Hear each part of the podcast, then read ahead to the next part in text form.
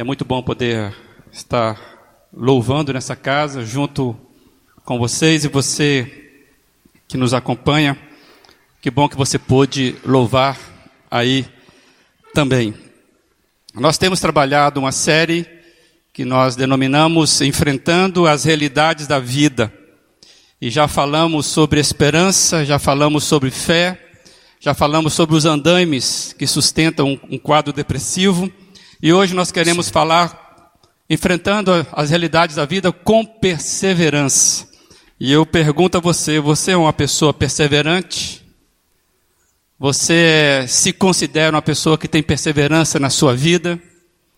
E nós queremos hoje mesmo trabalhar esse tema, as dificuldades e um processo de amadurecimento na, no enfrentamento da, das nossas dificuldades. Eu queria que você acompanhasse a leitura aí do, do, do texto bíblico. Nós estaremos fazendo essa leitura com você em Tiago.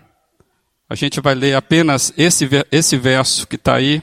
Seria muito bom se você puder é, acompanhar, inclusive na sua, na sua Bíblia também. Acho que vai ser bom você ter sua Bíblia aberta. A gente vai ler outros textos. E muito bom a gente poder lermos juntos, estarmos juntos aqui nessa leitura. Diz assim: a perseverança deve ter ação completa, a fim de que vocês sejam maduros e íntegros, sem que falte a vocês coisa alguma. Vou ler novamente para fixar. A perseverança deve ter ação completa. Primeira informação do texto a fim de que vocês sejam maduros e íntegros, segundo a informação do texto, sem que falte a vocês coisa alguma, é a conclusão. É, queria compartilhar uma frase do C.S. Lewis. C.S. Lewis diz: As dificuldades preparam pessoas comuns para destinos extraordinários. As dificuldades preparam pessoas comuns para destinos extraordinários. Se você for ler a abertura toda da carta de, Tiago, se você ler de onde nós tiramos o verso 4, é exatamente isso que Tiago estava em mente. Tiago estava dizendo, vai dizer nessa carta, que inclusive é motivo de alegria que nós passemos por algumas provações. E ele vai dizer exatamente isso, para que a gente chegue à maturidade. E ele conclui então com esse verso 4 que nós lemos hoje. Então, as dificuldades nos preparam para termos resultados extraordinários. Não sei se você crê assim. Talvez você se acha tão insignificante na sua insignificância que você acha que Deus não tem uma obra extraordinária para você. Deus não trabalha, vamos chamar assim, sem ser extraordinário. Ele trabalha no cotidiano de forma extraordinária. Acredite nisso. Então é para mim e para você esse texto. E eu lembrei de uma fala nossa aqui, que nós tivemos aqui um tempo atrás, e talvez você vai lembrar também. Nós falamos sobre aquela questão do pão não virado no forno. Lembram disso? Né? Do pão que não foi virado. Nós usamos Oséias 7, 8 para falar sobre o crescimento, ele envolve em nós, precisa mostrar para a gente que há mudança, há necessidade de nós sermos virados, ou seja, virados é sair do nosso conforto. E nós, naquela ocasião, nós meditamos sobre é, aquele pão que fica tostado de um lado, mas cru do outro. E para que serve um pão que não foi completamente assado? Né? ou seja, que não ficou íntegro no processo, que não completou o processo de ser assado. E no contexto nós estudamos, não vai servir para a função dele de forma correta. Então, de que serve um pão que não assou corretamente? Você compraria um pão que não estivesse bem assado? E aí eu queria que a gente lembrasse essa frase este é o processo que Tiago vem nos trazer, amados. Temos uma jornada a ser cumprida. Não podemos ficar pelo meio do caminho. a perseverança deve ter ação completa. Eu quero destacar aqui isso que Tiago faz. Isso que Tiago quer nos lembrar. É, a perseverança deve ter ação completa. E eu queria trabalhar rapidamente com vocês que perseverança significa o quê? Significa ter força, ter paciência, significa você persistir e não desistir. A perseverança é uma combinação entre firmeza, paciência e esperança. É, por que nós estamos dizendo isso? Porque uma pessoa que persevera, ela mantém firme, se mantém firme no seu propósito. Tem paciência porque ela precisa esperar o tempo que for necessário, o tempo que for preciso para alcançar o objetivo. Tem propósito. É o pão que precisa ficar no forno e virar no tempo certo e ficar ali no tempo correto para que ele seja íntegro no seu processo de estar pronto, estar assado. E tem esperança que vai chegar lá, mesmo diante dos obstáculos. É a pessoa que começa a correr uma maratona. Ela tem todos esses processos dentro dela para concluir a jornada. Uma pessoa que completa uma prova, uma, uma, uma corrida, ela precisa de firmeza, paciência e ela tem esperança, né? porque senão ela não vai chegar nunca, ela tem um alvo a chegar. Amados, o que eu fiquei pensando é que tem pessoas que passam a vida carregando um peso que eu estou chamando dos seus túmulos. Para que serve um túmulo? O túmulo ele serve para que nós enterremos. E muitas vezes eu percebo que muitos de nós carrega, vai passando a vida carregando pesos de coisas, de túmulos que já deveriam ser passado em nossa vida, enterrado. Pessoas que trazem o seu passado nas suas emoções e vão se enterrando na vida. Tem gente que nunca precisou de fato enterrar um ente querido. E nós temos pessoas entre nós que, lamentavelmente, infelizmente, é doloroso ter que passar por um processo de você ter uma perda de um ente querido. Não estamos negando isso. O que nós estamos trazendo é, é que tem pessoas que nunca teve a experiência de enterrar alguém querido, mas parece que experimenta um luto não elaborado corretamente.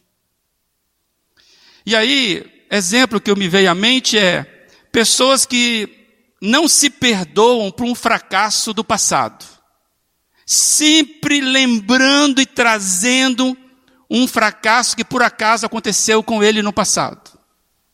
Pessoas que não libertam, não se libertam, não libertam ofensas recebidas vai caminhando a vida sendo um acumulador de ofensas e não consegue se libertar disso. Então, é a pessoa que vai trazendo um túmulo com ela. Não abre mão de uma vida que não existe mais. Não renunciam, sabe? Aquela vida não existe mais. É, não aceitam a perda. Já viram pessoas que foram bem-sucedidas na vida e de repente perderam e a pessoa não aceita isso. Aí ela vai se, ela vai carregando com ela um peso que não tem como mais resolver. Não aceitam a perda. Já viu pessoas que não aceitam a perda da beleza? Artista é muito comum isso, né? Não aceita a perda da beleza, a perda dos negócios, daqueles negócios que outrora foram bem-sucedidos, não aceitam a perda de um ente querido, da casa dos sonhos, passa a vida inteira buscando e parece que nunca encontra. Eu me lembro na minha adolescência, a, a Igreja Batista, a Convenção Batista, ela lançou uma campanha nacional. Nessa época, a gente fazia muito isso. E o nome da campanha era Já Encontrei. Era uma camisa branca, um balão vermelho, como se fosse alguém dizendo, sabe aquele balão, alguém comunicando, né? E o balão vermelho e grafado já encontrei. Aí a pessoa pergunta, já encontrou o quê? O que você encontrou? Aí você entrava com a campanha de evangelização. Eu encontrei sentido de vida, eu encontrei Jesus, eu encontrei salvação. E aí tinha uma série de coisas. Foi muito interessante isso. E essa campanha mobilizou o Brasil inteiro e levou vários meses é, de realização dessa campanha, porque você, aqueles que decidiam-se por Jesus nas conferências, as igrejas locais faziam então o quê? Faziam um acompanhamento é, com aquelas pessoas. E eu me lembro mesmo, adolescente, a gente participou diretamente disso. Mas é a ideia da, da libertação. Eu já encontrei. Eu não preciso mais carregar essas, essas eu chamo essas cruzes para cima de mim. Amados, é, quando a gente não consegue vencer isso, a gente precisa entender que são sinais, são marcas de quem ficou no meio do caminho não suportou as dificuldades que se abateram, não completou a jornada, ficou presa àquele processo de perda, deixou-se vencer pelas adversidades. Tiago está nos alertando de forma inspirativa pelo Espírito Santo. A perseverança deve ter ação completa, a fim de que vocês sejam matados duros e íntegros. Lembre-se sempre do pão que não foi virado, que ficou pela metade. Às vezes vai para o forno, a massa é boa, mas não teve o tempo e nem a, a, a, o processo de completar a maturidade. Né? Essa é a perseverança. No enfrentamento das realidades da vida, nós precisamos ter perseverança. É, o mês de setembro é o mês onde nós trabalhamos ou refletimos sobre a perda do sentido da vida. Pessoas que abrem mão da vida por causa de uma dor que parece insuportável. Essa semana mesmo alguém compartilhou comigo um jovem de 23 anos, se eu não me engano, no nosso estado, que foi encontrado morto. Despediu da namorada, pegou o carro e encontraram o menino morto perdeu o sentido, não aguentou, não viu que teria uma capacidade de completar a vida mesmo aos 23 anos de idade. É, amados, no enfrentamento das realidades da vida, nós vamos precisar ter perseverança. A perseverança no foco correto nos faz vencer as diversidades. Acredite nisso. Por isso que eu te perguntei: você é perseverante? Qual é o foco, qual é o propósito da sua perseverança? Que hoje que você vai precisar atravessar. Porque se não tiver, você vai nadar, você vai navegar dando voltas. E precisa ter propósito, precisa ter foco. E aí vai fazer com que eu e você sejamos perseverantes na jornada. E tem uma história na Bíblia que pode nos ajudar a entender esses efeitos positivos e os efeitos curativos que a perseverança, quando ela é bem direcionada, ela tem sobre nós. Acredite nisso, há um efeito curativo de quando nós conseguimos na jornada da nossa vida sermos perseverantes. Eu queria compartilhar com você essa história que está aí, 2 Reis capítulo 5. Eu vou pensar apenas algumas algumas, alguns versos dessa história que você conhece. É uma história bem interessantíssima de Naamã. E eu queria que você acompanhasse. E depois você lê o texto todo em casa. Eu quero puxar apenas alguns versos aí, para nós relembrarmos essa história. Naamã, comandante do exército do rei da Síria, era muito respeitado e honrado pelo seu senhor pois por meio dele o Senhor Deus dera vitória à Síria. Mas esse grande guerreiro ficou leproso. Ora, tropas da Síria haviam atacado Israel e levado cativa uma menina que passou a servir a mulher de Naamã. Um dia, ela disse à sua senhora: Ah, se o meu senhor procurasse o profeta que está em Samaria, ele o curaria da lepra. Naamã foi contar ao seu senhor que a menina israelita dissera. O rei da Síria respondeu: Vá, eu lhe darei uma carta para que você para que você entregue ao rei de Israel. Então Naamã partiu. Então Naamã foi com seus cavalos e carros e parou à porta da casa do profeta Eliseu. Eliseu enviou um mensageiro para lhe dizer: Vá e, leve, vá e lave-se sete vezes no rio Jordão. Sua pele será restaurada e você ficará purificado. Mas Naamã ficou indignado e saiu dizendo: Eu estava certo de que ele sairia para receber-me invocaria de pé o nome do Senhor, o seu Deus, moveria a mão sobre o lugar afetado e me curaria da lepra. Não são os rios Abana e Farfá em Damasco melhores do que todas as águas de Israel? Será que não poderia lavar-me neles e ser purificado? Então foi embora dali furioso mas os seus servos lhe disseram: Meu pai, se o profeta lhe tivesse pedido alguma coisa difícil, o Senhor não faria? Quanto mais quando ele apenas lhe diz para que se lave e seja purificado. Assim, ele desceu ao Jordão e mergulhou sete vezes, conforme a ordem do homem de Deus.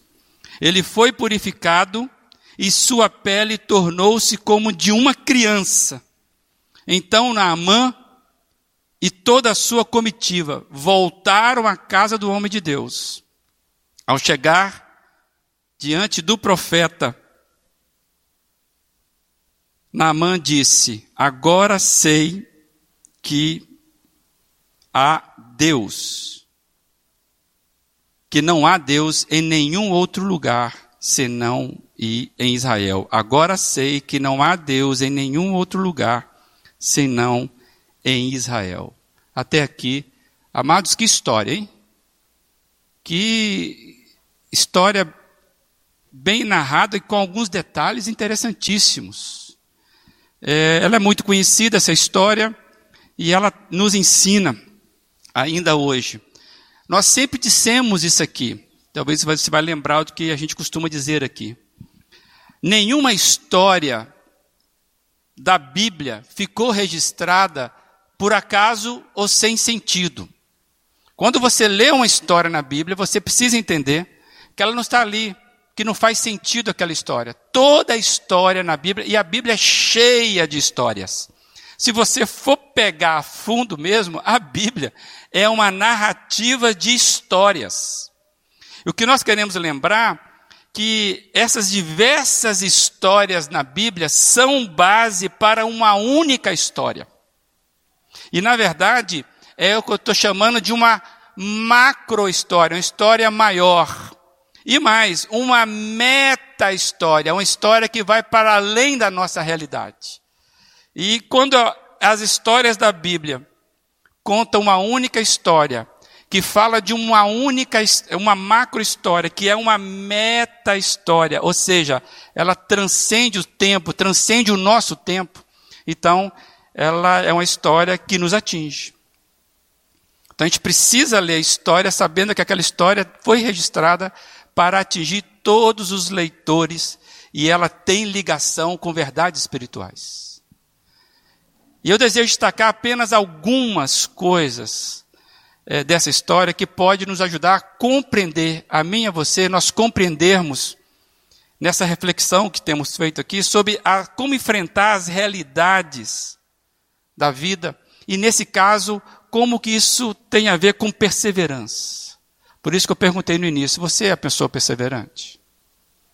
E nós vamos estudar aqui todo o ensinamento dessa história. Já, se eu não me engano, já estivemos aqui falando isso um tempo atrás.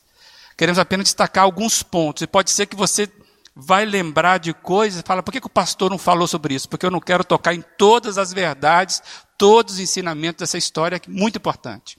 Quero apenas pensar basicamente dois aspectos com você. O primeiro aspecto é, é lembrar que essa história nos ajuda a entender que a vida é uma junção de vitórias e derrota. A vida é uma junção de vitórias e derrotas e está no plural, vitórias. Está no plural, derrotas. O texto, verso 1 vai dizer: Mas esse grande guerreiro ficou leproso. Se você lembrar que a lepra não tinha cura,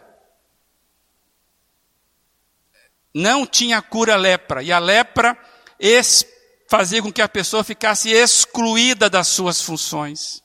Esse cara era um grande guerreiro, ficou leproso, perdeu tudo. E quer saber algo mais? Eu vou falar agora, senão vou acabar esquecendo na frente, porque eu não trouxe, eu de, depois lembrando disso. Porque quando eu faço a, a anotação, eu vou relendo, eu vou, né? A gente ouve uma canção, a gente vai. Jesus vai dizer que o único que foi curado de lepra no tempo de Naamã foi Naamã. Jesus fala sobre isso. Então essa história é importantíssima para nós. Porque essa história está falando de alguém que tinha, ele era poderoso, mas foi derrotado e ele foi vitorioso, não pelo braço dele, que ele estava acostumado fazer, ele era um grande guerreiro. Deus fez uma vitória extraordinária na vida daquele homem. Você já teve vitórias extraordinárias na sua vida, que você sabe que Deus que lhe deu? Naamã era um poderoso guerreiro, diz o texto. Essa imagem está aí porque a montanha, montanha russa é assim, né? ela tem altos e baixos. Ela traz emoções e traz medo. É a vida. Ele era um comandante que não perdia uma batalha, diz o texto. Ele não perdia batalha, Naamã. Um cara bem sucedido um profissional de sucesso, reconhecido. Mas o texto fala que ele convivia com a doença que o derrotava na sua carne. Por baixo daquelas armaduras, esse moço, que era um grande guerreiro, ele tinha uma lepra que o envergonhava e o derrotava por dentro. Nenhum leproso ficaria expondo a sua derrota. E eu fico imaginando esse moço tentando esconder das outras pessoas que ele tinha uma lepra. Porque no momento que isso se tornasse público, a situação da vida dele mudaria completamente. Muita gente, imagino eu, se esconde por trás é, daquilo que ele é bem eficiente. Sua profissão, pessoas que se escondem por trás da sua função, que tem um lado público bem sucedido, realizado, até invejado, mas que é infeliz por dentro. Nós sabemos de história de pessoas extremamente bem-sucedidas que dão um fim na vida. Que aconteceu? Pessoas que têm as suas casas, ou seja, a sua pessoalidade, as suas maiores derrotas. Às vezes, o homem público é um homem invejável, mas dentro de casa é um derrotado. Como já aprendemos pela fala de Jesus nessa série de conferências, inclusive, de mensagens, a vida é muito mais que correr atrás das coisas deste mundo. A vida é muito mais do que você ser alguém bem-sucedido. Dentro das realidades da vida, nós teremos momentos de baixa. Nós teremos momentos que nós vamos precisar de uma coisa que a Bíblia hoje está nos ensinando. Nos momentos em que nós mais precisamos de perseverança, são os momentos que nós somos mais atacados pelas nossas derrotas. Eu tenho reunido constantemente com a liderança dessa igreja nesses tempos de afastamento. E eu tenho falado com eles. Cada um dos líderes, acreditem no processo. Sejam perseverantes no processo. Porque muitas vezes nós não entendemos, muitas vezes nós estamos, não estamos motivados. Amados, nós sabemos das nossas lutas pessoais. Nós sabemos disso. Nós somos Naamã. Nós precisamos entender que a perseverança, ela precisa surgir em nós, porque aquele que crê tem perseverança. É, faz parte. E quando nós aprendemos com Jesus, precisaremos ser perseverantes para não ficarmos prostrados na nossa derrota. Aí vocês vão lembrar, não ficarmos carregando os nossos túmulos, ficarmos paralisados naquele momento de onde nós fomos derrotados. Tem muita gente que fica ali. Nós estamos aprendendo com Namã que a vida é uma junção de perdas, de ganhos, de frustração, de euforia. Lembra que eu falei que a vida é bipolar? A vida é bipolar.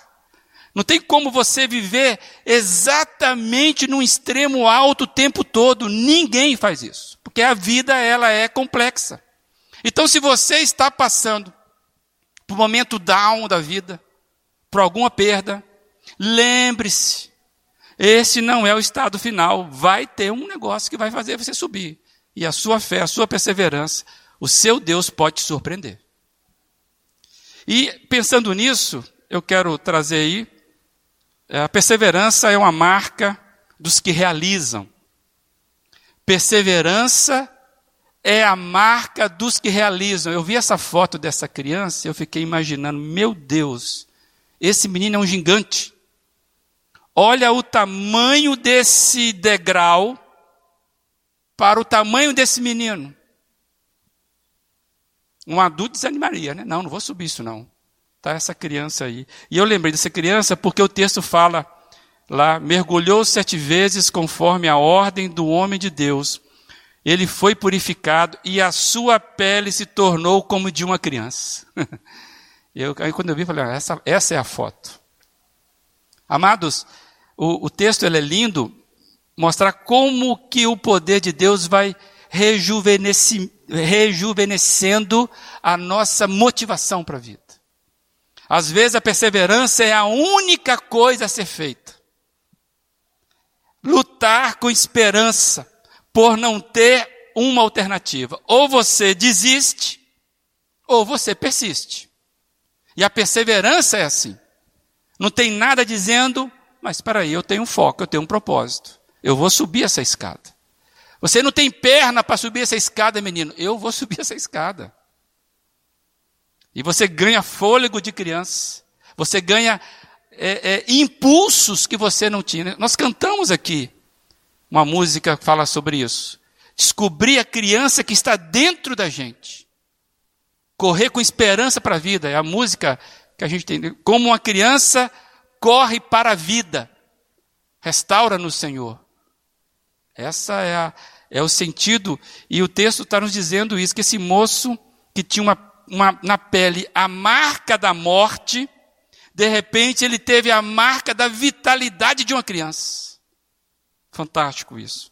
Namã, ele teve uma instrução clara mas ele, para ele não fazia sentido aquela instrução do profeta. Às vezes a vida não faz sentido para você. E às vezes a solução que se apresenta parece não fazer sentido para você. Namã, ele estava assim.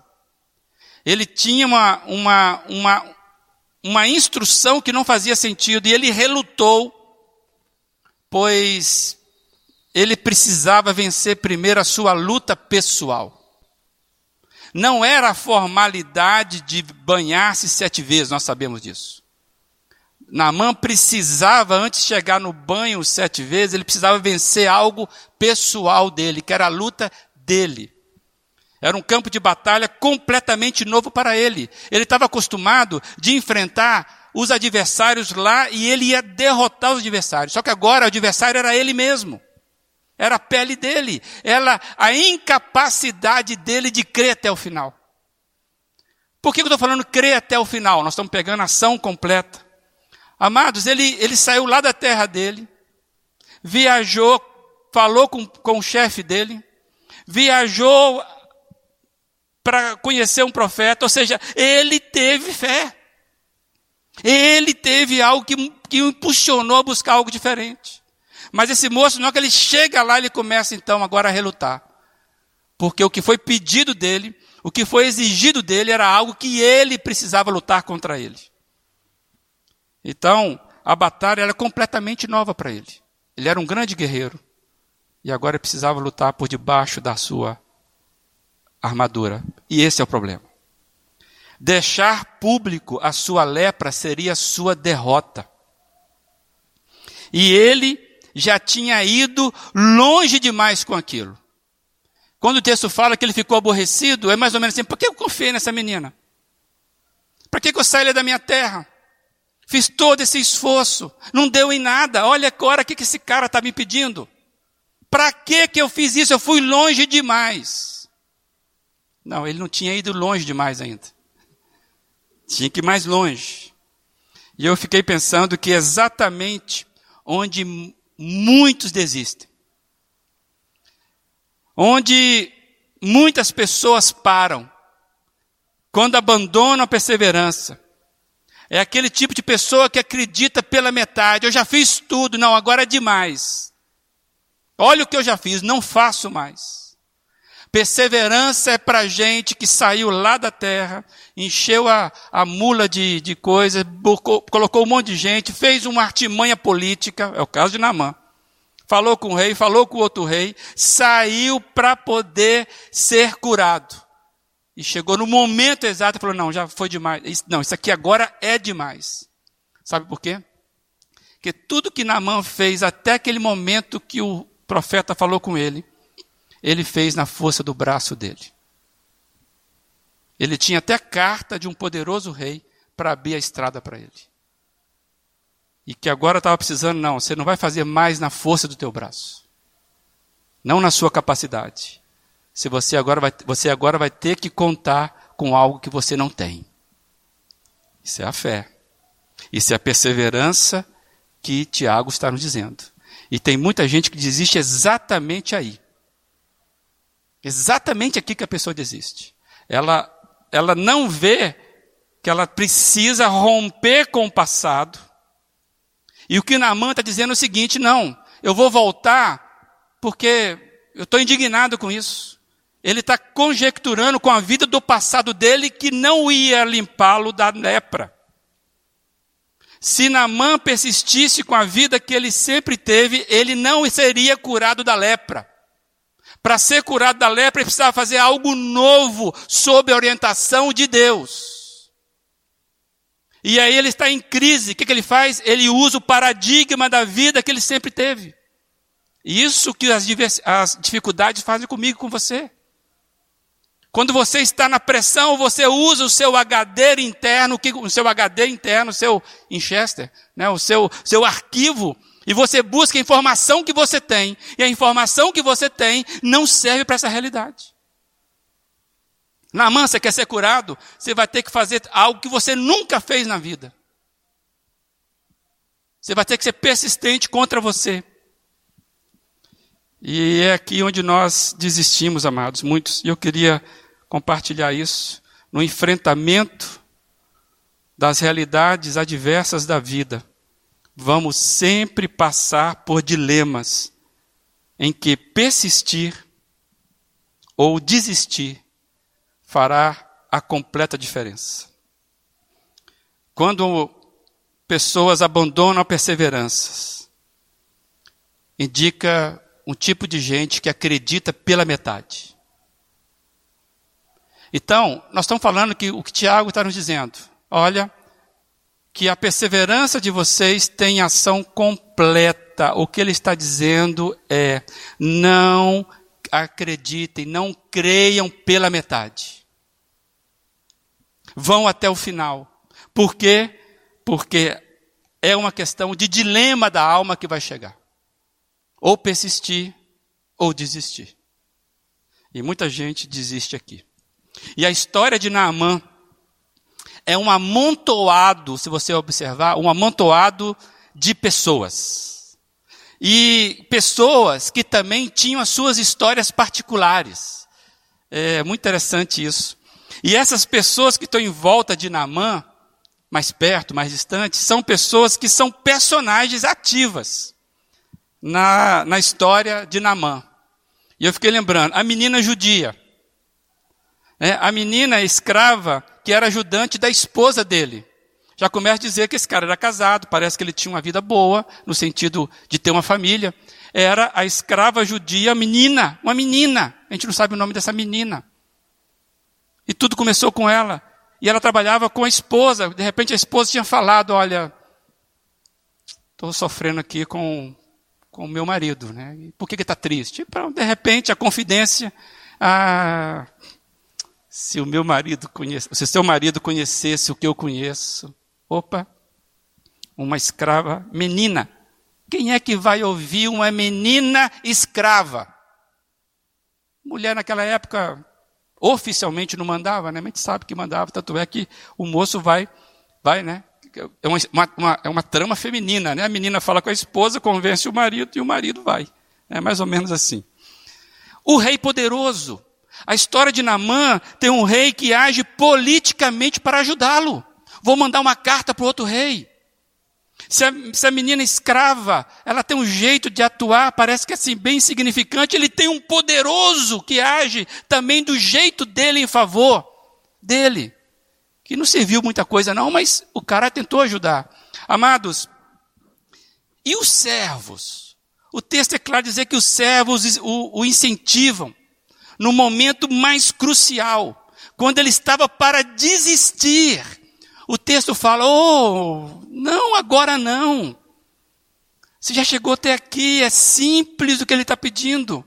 Mas não era simples, porque ele tinha que expor a sua lepra. E ele tinha que banhar sete vezes num rio que ele não dava significância nenhuma para aquele rio. Amados, como Naamã, nós somos cercados por pessoas. Lembra aí? Você não é uma ilha solitária. Você é cercado por pessoas a qualidade dos nossos relacionamentos indica muito sobre o tipo de vida que nós temos construído. Tira essa pequena menina da vida de Naamã. Ia morrer leproso. Tira os servos escravos. Esse cara ia voltar mais derrotado do que nunca.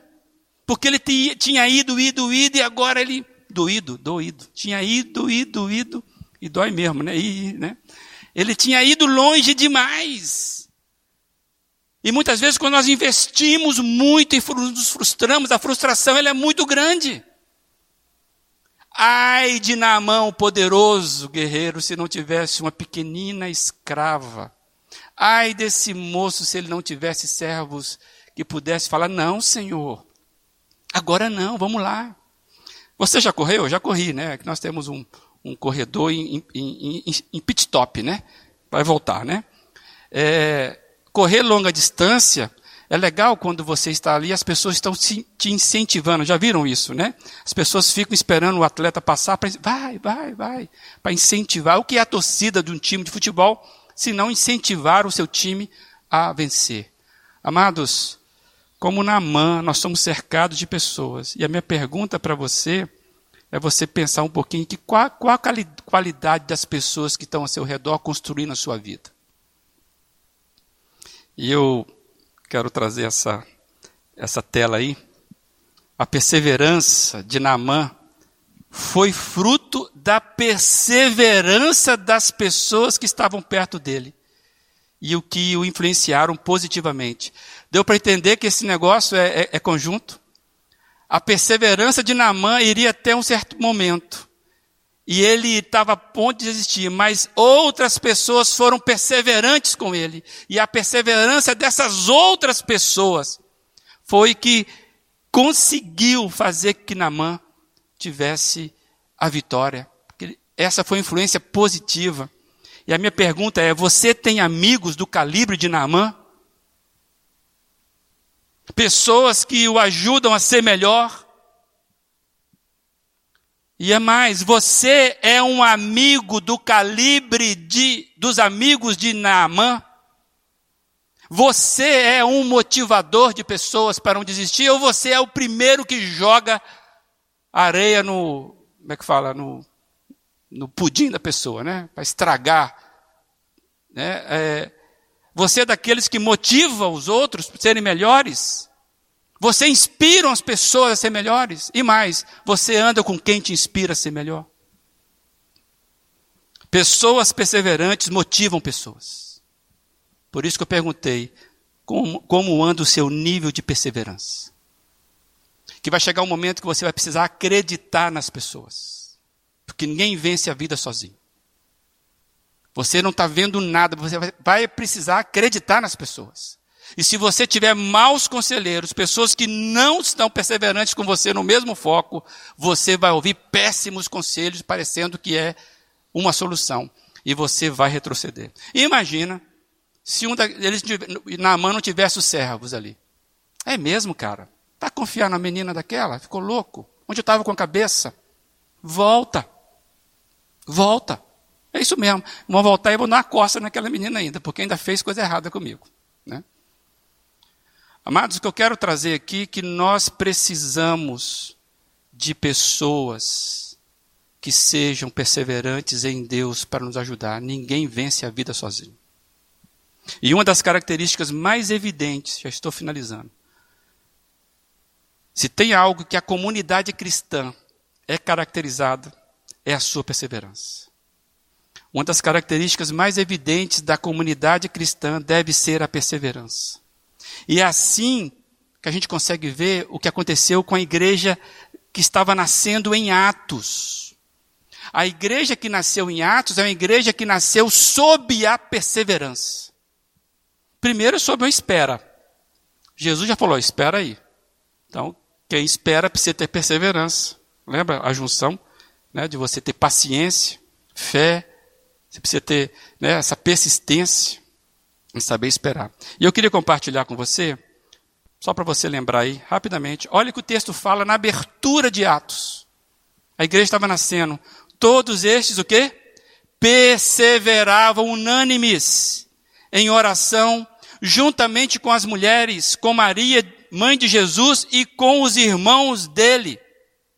Se você for observar, um pouco mais à frente, opa, esse, esse aí. Eles perseveravam no ensino dos apóstolos, e na comunhão, e no partir do pão, e nas orações, e na alma de cada pessoa havia pleno temor, e muitos feitos extraordinários e sinais maravilhosos eram realizados pelos apóstolos. Eu quero destacar aqui, amados, que a perseverança dos nossos primeiros irmãos possibilitou que a igreja atravessasse os seus piores momentos. E mais, experimentasse sinais e maravilhas. Naamã teve pessoas que foram com ele unânimes na perseverança. E ele experimentou a maravilha de ser curado. E eu quero trazer rapidamente essa, essa expressão aí. A igreja, ela é formada por perseverantes. Quem crê, persevera. A marca de quem crê é a perseverança. Quem não crê, desanima, desiste, se dispersa. Amados, a igreja é uma comunidade de pessoas que se ajudam mutuamente. É formada por perseverantes. A comunhão é uma arma. A comunhão é uma arma espiritual que nos fortalece em tempos diversos. Tem coisa que a comunhão vai nos salvar. Você sozinho vai se perder. Naamã, sem esse amontoado de gente, não seria um poderoso guerreiro diante da lepra. Ninguém é chamado para caminhar sozinho, isolado, autônomo, quando o isolamento e dispersão forem a marca de uma igreja, é testemunho da sua derrota. Eu quero repetir essa frase. Quando a maior característica de uma igreja for isolamento e dispersão, se essa for a marca da igreja, esse é o testemunho da sua derrota. O que faz uma igreja ser igreja é a comunhão, é a perseverança dos santos. Onde a cura acontece, onde a graça de Deus está sempre disponível. Essa frase, onde a graça de Deus está sempre disponível, nós estamos adotando essa frase para essa igreja. Nós queremos sonhar que aqui nós teremos comunhão, nós teremos graça, seremos pessoas perseverantes e nós vamos experimentar o resultado disso. Onde a graça de Deus é sempre disponível. Não interessa o tamanho das coisas. Porque aqui nós teremos pessoas perseverantes, conforme Tiago falou. E a nossa comunhão, amados, é o testemunho que o mundo precisa, o mundo em crise precisa ver. Precisamos ser um oásis nesse deserto, como nós temos cantado. Senhor, que o teu oásis seja perto. Naamã foi curado na pele e no caráter. Naamã foi curado na carne e no espírito. Naamã foi curado na terra dos homens e na eternidade. Voltando ao texto, para terminar, para te lembrar, o texto de, Timó, de Tiago, o que, que Tiago fala? A perseverança deve ter ação completa, a fim de que vocês sejam maduros e íntegros, sem lhes faltar coisa alguma. Estou destacando perseverança, ação completa e maturidade. As realidades adversas da vida são os treinamentos que nós precisamos para o nosso amadurecimento. O amadurecimento da nossa fé só virá mesmo com o exercício dessa fé. E nós precisamos exercer a nossa fé é justamente quando nós estamos na adversidade. Crentes maduros são forjados no forno, lembra do pão? No forno da adversidade. Crente maduro é, é forjado no forno do sofrimento, no forno da dor, exatamente na hora das provas, das tentações, que você precisa desenvolver a sua fé mais do que nunca. Com Jesus você pode enfrentar e vencer as diversidades. Acredite. Mas está doendo muito, eu não vejo. Acredite, você vai vencer isso. Persevere um pouco mais.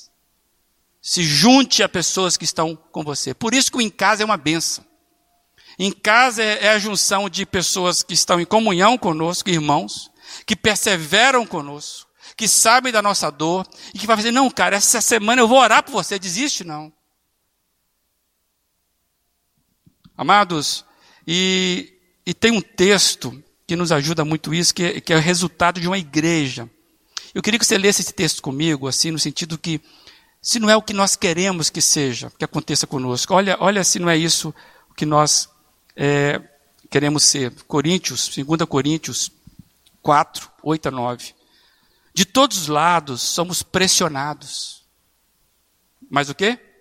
Mas não desanimados. Ficamos perplexos, a situação é complicada, mas não desesperados. É com você, meu amigo. Está desesperado por quê? Somos perseguidos, mas não abandonados.